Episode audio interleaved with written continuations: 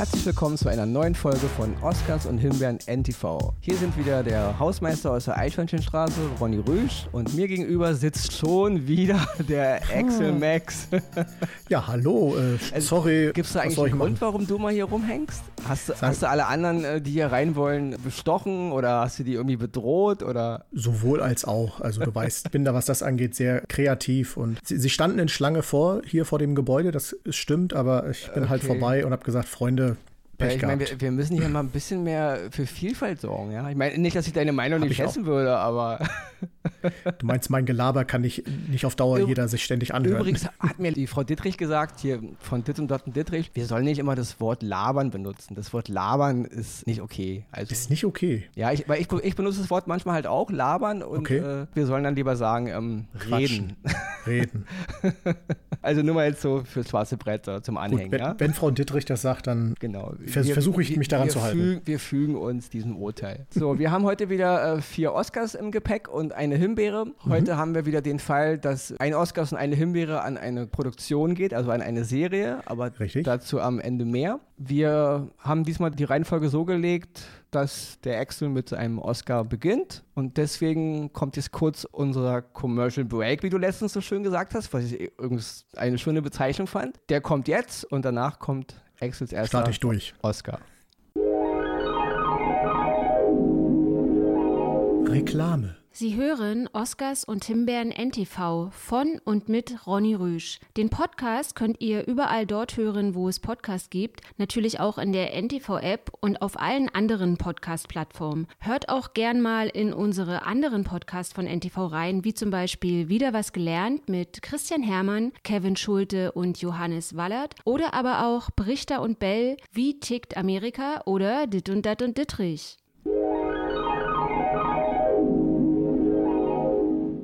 Ja, dann lege ich mal los. Und zwar habe ich mir von Netflix, also von der Plattform Netflix, die Serie Emily in Paris rausgesucht. Relativ neu erschienen. Und zwar ist das mit der wunderbaren Lily Collins. Das ist die Tochter von Phil Collins, wer sie noch, noch nicht kennen sollte, aber ich denke mal, die meisten kennen sie. Ich habe sie, glaube ich, zum ersten Mal bewusst in Blindside erlebt, in dem äh, wunderbaren Film mit Sandra Bullock über den Footballer Michael Oha. Aber dazu kann man irgendwann mal was anderes erzählen. Komme ich zurück zu der eigentlichen Serie. Emily in Paris handelt über die Person Emily Cooper, die in einem Marketingjob in Chicago tätig ist und aber nach Paris umzieht. Und zwar so, wie man sich das immer vorstellt, in ein anderes Land zu ziehen, ohne die Sprache zu kennen und ohne eigentlich zu wissen, wie geht es da für mich weiter. Und das, daraus entwickelt sich eine sehr humoristische Serie, in der sie so ein bisschen, ich sag mal, ja, ruhig ein bisschen abgehobener äh, spielt. Sie trägt nur Chanel und ist generell so ein äh, Das gerade bei den Franzosen, die mögen es ja besonders, wenn man ihre Sprache nicht spricht. Richtig, richtig. Da fahren die voll drauf ab. Die haben auch gar kein Problem damit, sofort eine andere Sprache zu erlernen, um besser zu verstehen.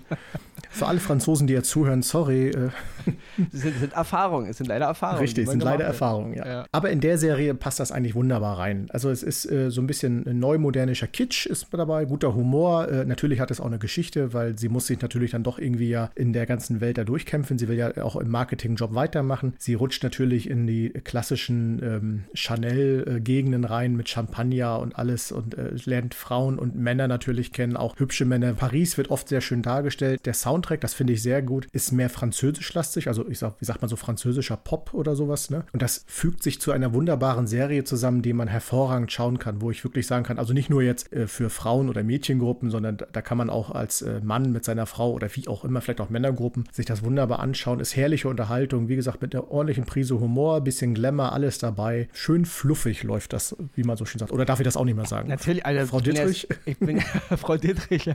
Ja, also ich bin ja schon angefixt. Also ist irgendwie gar nicht so mein, mein, mein Zielgebiet, aber klingt auf jeden Fall interessant. Und die, und die Collins finde ich super. Also überall, wo ich sie, Ja. sie, sie jetzt gesehen habe, hat sie mir mega gefallen. Das ist mein erster Oscar für heute. Ja, damit wären wir jetzt bei Ronnys ersten Oscar. Und ja, das ist ein Film diesmal, den habe ich leider im Kino verpasst, aufgrund von Corona. Ähm, Der Film heißt Bombshell. Und einige haben vielleicht von dem Film schon gehört. Er hat auch bei der Oscarverleihung Anfang dieses Jahres eine Rolle gespielt. Ich fand es nicht die Rolle, die, die er eigentlich hätte verdient. Ich fand, äh, also, ich glaube, die Hau- Hauptrolle war nominiert mit Charlize Theron und ich glaube, Nebenrolle mit Margot Robbie war, glaube ich, auch nominiert. Beide haben nicht gewonnen. Nur der Film hat für mich ein bisschen mehr Aufmerksamkeit verdient. Durch Corona Corona ist er jetzt wirklich eh ein bisschen untergegangen und der ist jetzt erschienen bei Amazon Prime zu gucken. Mhm. Und Bombshell handelt von dem Vorfall, der sich 2016 in den Staaten abspielte, als eine US-amerikanische Nachrichtensprecherin von Fox News den CEO von Fox News der sexuellen Belästigung bezichtigte mhm. und es eben auch mit Anwälten vor Gericht bringen wollte. Und daraufhin ist halt eine richtige kleine Lawine losgetreten gegen diesen CEO von Fo und Fox News, wer es nicht kennt, Fox News ist ja der meistgeguckte amerikanische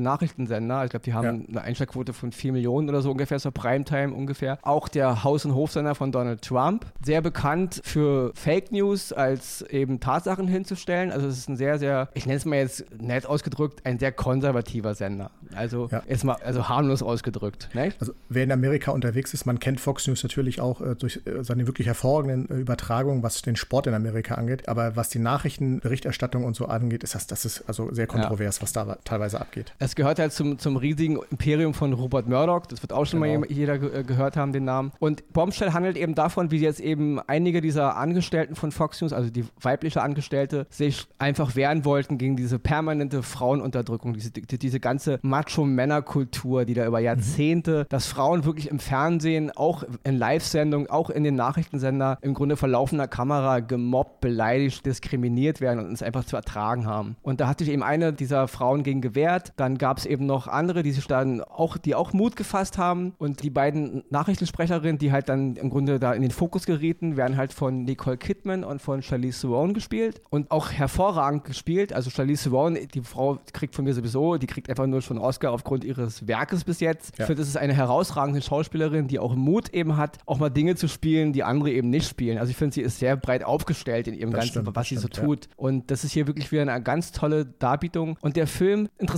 ist, der Regisseur heißt, glaube ich, Jay Roach, wenn ich mich nicht täusche. Der ist eigentlich bekannt geworden durch die Austin Powers Filme. Und das ist auch wieder sehr interessant, weil ich meine, er kommt komplett aus dieser Comedy Michael Myers Over the Edge Schiene. Und Bombshell Was ist daran Over the Edge? Das ist perfekte Unterhaltung.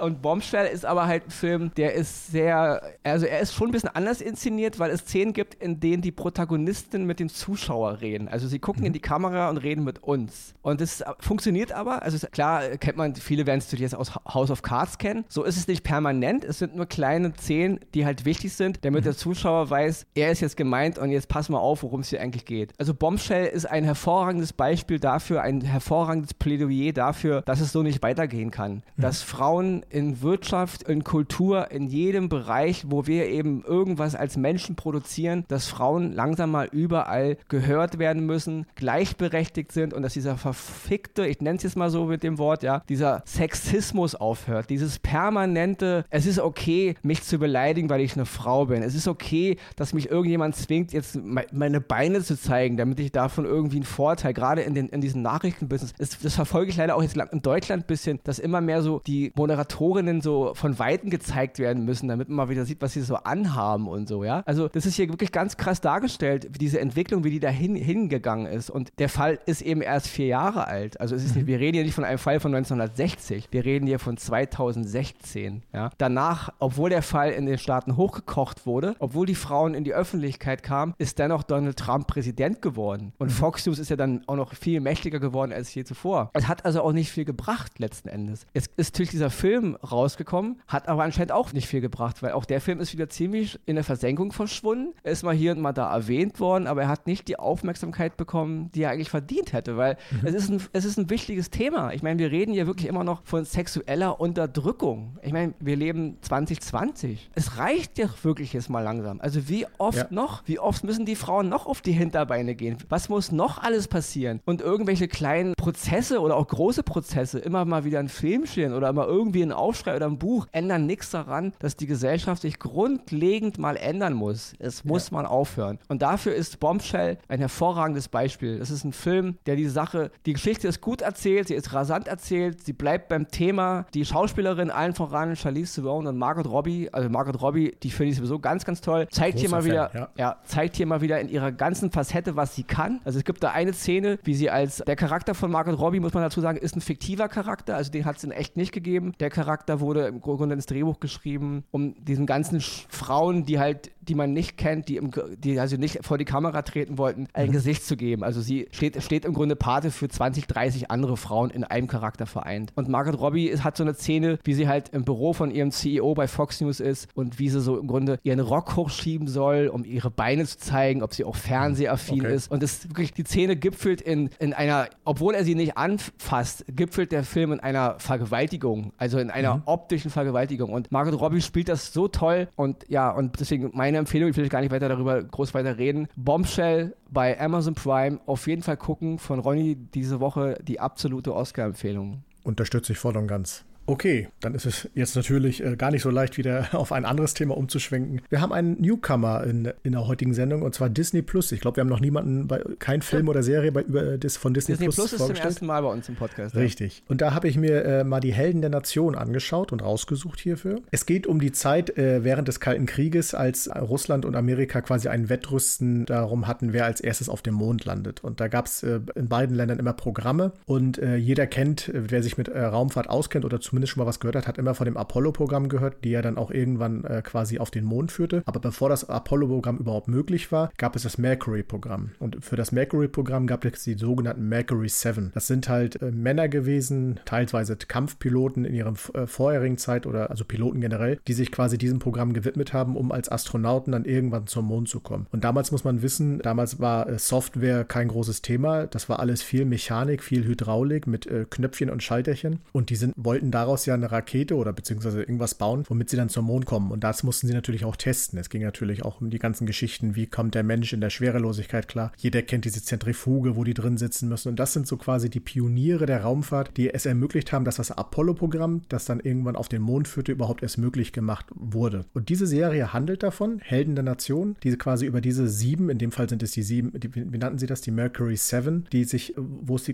quasi um die Geschichte geht, wie sie da reingekommen sind, was sie während der Zeit machen mussten mussten, welche Tragödien sie auch hinnehmen mussten. Es ging nicht immer alles gut, das muss man auch wissen. Und das ist wunderbar erzählt. Ich habe jetzt die ersten drei Folgen gesehen. Ich glaube, die sind auch erst draußen, drei Folgen, wenn ich mich jetzt recht erinnere. Und kann nur sagen, das ist toll inszeniert, toll gemacht, auch mit Schauspielern, die man so ein bisschen kennt. Patrick J. Adams oder äh, Jake McDormand. Sehr gut erzählt, sehr gut in Szene gesetzt, nicht überdreht, nicht überpowert. Und ich glaube, das stammt einer Originaltext von The Right Stuff ab, was da quasi verfilmt wurde. Und ich kann es sehr ans Herz legen, bei Disney Plus zu finden. Helden der Nation. Wer sich für Raumfahrt interessiert, der sollte sich das auf jeden Fall anschauen. Ich habe die Serie noch nicht gesehen, aber ich kenne halt einen Film aus den 80ern, ist der, glaube ich. Ähm, der heißt auch The White Star im Original. Der hieß bei uns damals Der Stoff, aus dem die Helden sind. Mhm. Und also mit Sam Shepard und Lance Henriksen und noch dem jungen Ed Harris. Da geht es eben als Film darum, wovon jetzt die Serie handelt, die du gerade empfohlen hast. Und das, wie du schon sagst, das Interessante an der Zeit war ja, dass man hier im Grunde Kampfpiloten benutzt hat, aus denen man Astronauten machen wollte. Genau. Also diese Leute waren ja in dem Sinne keine Wissenschaftler. Sie waren halt Kampfpiloten. Also sie waren mhm. halt so, ich sag's mal jetzt übertrieben, sie waren halt so Captain Kirk, John Wayne-Style. Also, ja. Ich meine, wer in der Zeit in einen Düsenjet gestiegen ist, der muss ja schon einen kleinen Hang zum Nervenkitzel haben, sonst Absolut. machst du so einen Scheiß nicht. Ja. Und deswegen, und aus diesen Jungs wollte man jetzt Astronauten machen. Also man musste die jetzt zubomben mit eben mit anderen Dingen. Und in dem Film damals erinnere ich mich, keine Ahnung, wie das in der Serie jetzt ist, aber sehr gut dargestellt gewesen, wie man aus diesen, aus diesen Haudegen, diesen, diesen ausgeflippten Typen, die mit ihren Fliegerschals im Grunde noch dieses ganze, ja, jetzt diese Art Astronauten machen musste. Also es ist mhm. eine ganz andere, es ist ein, eine Trans Transformation gewesen. Ich weiß nicht, ob ich mich genau erinnere, aber ich glaube, bei der allerletzten Apollo-Mission, die auf dem Mond gelandet ist, was jetzt, glaube ich, ich weiß nicht genau, aber was, glaube ich, Apollo 17 sei, glaube ich. ja? Ich meine ja, ja, Ich glaube, da war zum allerersten Mal ein Wissenschaftler mit dabei. Ich glaube, alle das anderen stimmt. waren alles noch Piloten und so. Also, also bei der sechsten und letzten Mondlandung, ich glaube, die war 72, wenn ich mich nicht täusche, da war zum allerersten Mal ein Wissenschaftler, Wissenschaftler. mit dabei mhm. bei den Astronauten. Und das ist schon ja. krass. Also das heißt, das komplette Mercury-Programm, das komplette Apollo-Programm hat nur einen Wissenschaftler dabei gehabt. Mhm. und der Rest war, war Piloten. Also das ist Hauding, schon, genau. Ja, genau. Äh, Mavericks, Top Gun, Tom Cruise-Typen. man muss natürlich sagen, dass das äh, zu der Zeit wirklich, also diese, diese Kräfte, die auf einen wirken, sind ja heute noch brutal, aber wenn man so den letzten Start der SpaceX, des, was ja live überall übertragen wurde, das hat ja mit den Cockpits und so von damals ja rein gar nichts mehr zu tun. Wie gesagt, die ja. haben sich noch auf Hydraulik und Schrauben äh, verlassen, ist aber so, wie wir uns darauf verlassen, dass das IKEA-Regal auch hält, was wir da zusammengekoffert ja. haben. Und so sind die damals zum Mond Deswegen geflogen. Das ist schon beeindruckend. Krass, krasse Menschen. Helden der Nation. Also. Da muss ich auch immer sagen, für mich mich ist Neil Armstrong noch immer mit einer der krassesten menschlichen Helden, weil ich meine, ob er jetzt Amerikaner war, ist es mal egal. Er war der erste Rolle, Mann genau. auf dem Mond, der erste ja. Mensch auf dem Mond und deswegen, ich nehme das nicht als Amerikaner wahr. Ich finde, das ist schon eine, eine, weltweite Leistung als Mensch. Ja. Die, die, drei, also man muss auch die drei wirklich erwähnen, die da oben gewesen sind. Natürlich, er ist der, der den Fuß zuerst auf den Mond gesetzt habe, aber auch Buzz Aldrin und ähm Michael Collins, aber der war nicht auf dem Mond. Richtig. der durfte nur im Mondorbit ja. rumfliegen. Aber auch dieser, auch er hat ja seinen Beitrag dazu. Ist richtig, getragen, aber es, ne? gibt, es gibt immer den ersten. Ich meine, ja. wenn irgendeiner, du hast ja einen Namen und letzten Endes ist Armstrong der Mann gewesen, der den Und ich Fuß beneide die Generation, die das live im Fernsehen gucken durften. Ja. Also das ist. Äh, ja, ich auch, das muss ein geiler Moment, Moment, gewesen sein. Deswegen, ja, absolut. Genau, deswegen finde ich, klar, es heißt die Doku jetzt da eben die Helden der Nation, aber letzten Endes kann man sie auch die Helden der Menschheit nennen. Das muss nicht unbedingt ja. die Nation sein. Weil es betrifft ja letzten Endes uns alle, der, der Raumflug Richtig. und deswegen schwingen wir jetzt ganz schnell weiter, weil wir wissen ja. Jetzt, hat, die, jetzt hast du Zeitdruck. Jetzt, jetzt musst du Gas geben. also, der letzte Oscar und auch gleichzeitig die erste Himbeere in dem Podcast diese Woche geht an die Serie Deutschland 83, Schrägstrich Deutschland 86, Schrägstrich Deutschland 89. Also die Serie hat drei Staffeln. Die erste Staffel heißt halt 83, die zweite 86, die dritte 89. Die ersten beiden Staffeln kriegen von mir den Oscar, weil ich fand mhm. damals, als die Serie rauskam, ich glaube vor fünf, sechs Jahren war das jetzt, ist ein sehr interessantes Modell. Der Schauspieler Jonas Ney spielt Martin Rauch. Das ist so ein, ein Typ aus der DDR-Armee, den man halt so als Agenten Widerwillen in den Westen schickt, der da halt rumspionieren soll 1983, um irgendwie die NATO auszuspionieren. Letzten Endes verhindert er den Dritten Weltkrieg. Natürlich waren auch in der ersten Staffel das alles schon ein bisschen over the edge, aber ich fand den Charme ganz nett, wie man das so dargestellt hat, wie man so ein bisschen bisschen mit den 80er Jahre Flair gespielt hat, auch mit der Musik und so. Das fand ich sehr, sehr, für eine deutsche Serie sowieso, sehr inspirierend, sehr mutig und hat mhm. mir echt viel Spaß gemacht. Die erste Staffel hatte acht Folgen und hat hervorragend funktioniert. Dann kam die mhm. zweite mhm. Staffel, Deutschland 86. Auch hier wieder wurden historische Dinge, ein bisschen so Waffenhändlergeschichten, Südafrika mit der DDR und BRD und Geheimdienste, auch alles wieder so ein bisschen quer durcheinander. Dennoch hat auch das wieder sehr viel Charme gehabt. Es wurde ein bisschen Tschernobyl mit eingeflochten. Es gab immer schon auch hier ein paar amüsante Szenen. Auch schon in der ersten Staffel gab es amüsante Szenen, die ich sehr lustig fand. Wenn halt so Geheimdienstler von, von der, aus, der, aus der DDR, halt von der Stasi, so vor so einem Computer stehen und nicht wissen, was sie mit einer Floppy-Disk anfangen sollen und so. Es gab halt immer schon ein bisschen Humor in der Serie, aber der war sehr dezent und hat hervorragend funktioniert. Deswegen auch die zweite Staffel, Deutschland 86, auch wieder mit Jonas Ney, auch wieder mit der hervorragenden Maria Schrader, die ich sehr, sehr toll finde. Und Silvester Groth, den ich auch ganz toll finde, kriegt von mir halt auch noch einen Oscar. Also Staffel Staffel 1, Staffel 2 ist für mich der Oscar. Jetzt ist die finale Staffel erschienen, Deutschland mhm. 89, bei Amazon Prime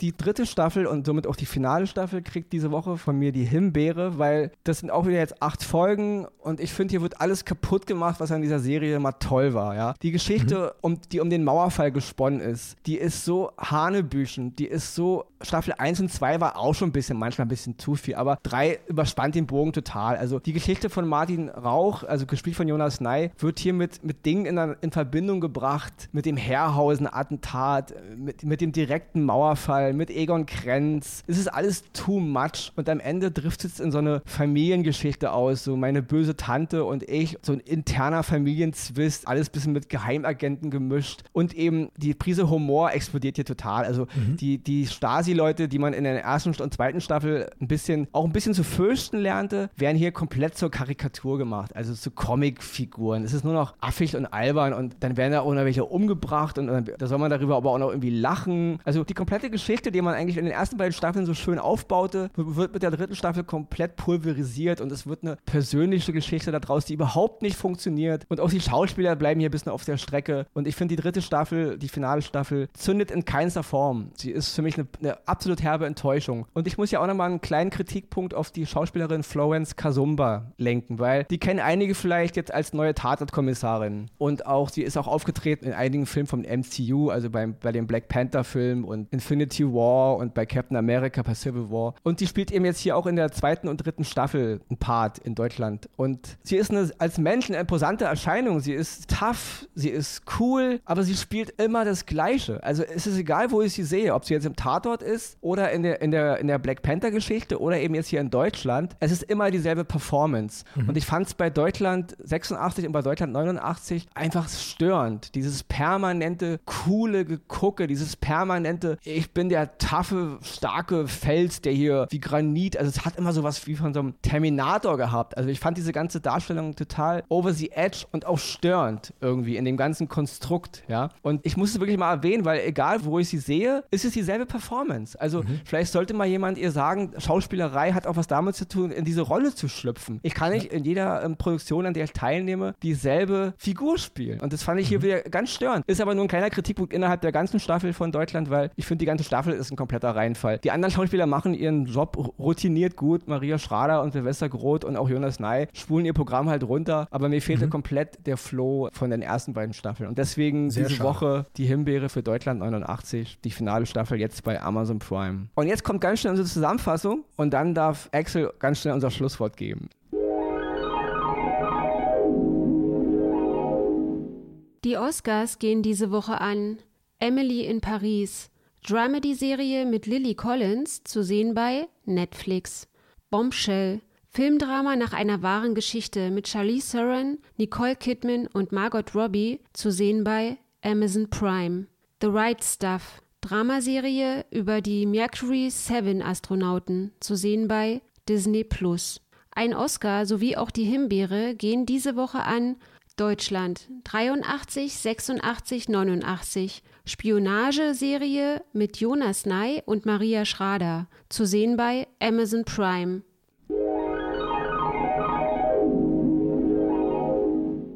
Ach, ich höre mal gerne unsere Zusammenfassung. So schnell werde ich es natürlich nicht machen, weil wir werden ja mittlerweile weltweit gehört, so wie ich äh, das mitbekommen habe. Und von daher, ja, Schweiz, Kanada, Philippinen. Also, ja, okay, das, das, ist dann schon weltweit. Sollte reichen. Bleibt uns aber natürlich zu sagen, es hat mir wieder sehr viel Spaß gemacht. Ich werde mal gucken, ob in der Schlange da jetzt noch jemand ist, der vielleicht für nächstes Mal hier eventuell den Platz annimmt. Ansonsten, Ronny, du hast meine Nummer, du weißt, wo ich wohne. Ne? Kannst mich gerne anrufen. Ich werde auch für dich weiter nur Fernseh schauen und alles andere vernachlässigen, außer die Körperhygiene. Das muss ja sein. Bleibt mir noch noch zu sagen, hat wieder sehr viel Spaß gemacht. Ich komme gerne auch. wieder. Mein klassischer Spruch, bleibt treu, bleibt gesund und bis nächste Woche vielleicht. Und, und ganz schnell Tschüss. Tschüss. Tschüss.